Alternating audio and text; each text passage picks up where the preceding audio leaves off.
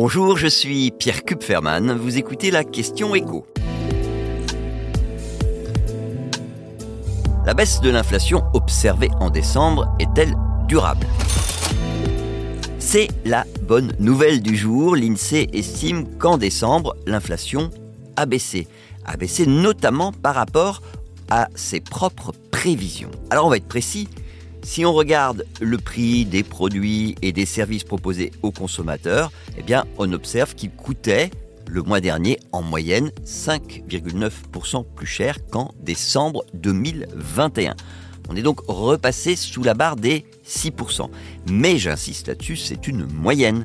La hausse des prix pour les produits alimentaires est par exemple deux fois plus élevée et la facture énergétique a progressé sur un an de 15%. En fait, le premier effet de cette baisse joue sur le chiffre final de l'inflation pour l'année 2022, la moyenne annuelle, qui est le principal chiffre qu'on retient une fois l'année écoulée, le seul chiffre qui figure dans les livres d'économie quand on parle d'inflation, celui qui sert de base pour discuter des hausses de salaire. Cette moyenne, pour 2022, atteint 5,2 ah, c'est un niveau qui reste très élevé par rapport à ce qu'on a connu ces dix dernières années, et d'ailleurs même ces 30 dernières années, puisqu'il faut remonter à 1985 pour retrouver un niveau d'inflation comparable. C'était 5,8% pour être précis.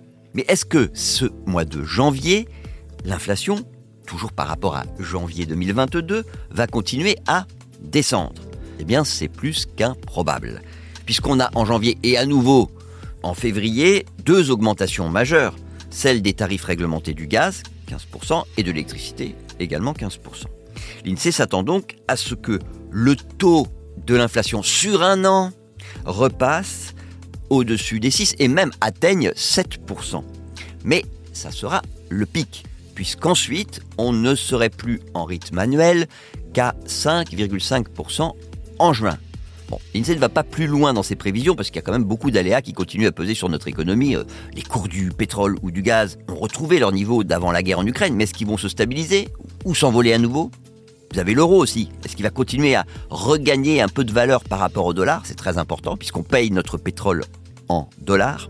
Et donc pour la deuxième moitié de 2023, ben, on est obligé de se contenter des prévisions d'autres économistes, pas ceux de l'INSEE, notamment ceux de la Banque de France, qui nous disent qu'on devrait connaître une vraie baisse, une nette baisse, à partir du deuxième semestre. Pourquoi? Ben Parce qu'en fait, la comparaison, va se faire avec les prix de l'été et de l'automne 2022, quand ils étaient déjà très hauts. Donc, on pourrait même voir l'inflation, en rythme manuel, j'insiste là-dessus, revenir à ces niveaux d'avant la crise.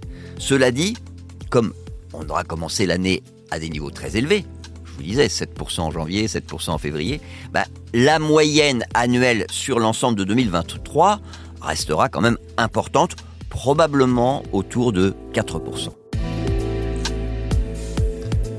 Vous venez d'écouter la question écho, le podcast quotidien pour répondre à toutes les questions que vous vous posez sur l'actualité économique. Abonnez-vous sur votre plateforme d'écoute préférée. N'hésitez pas non plus à nous laisser 5 étoiles et un commentaire. À bientôt.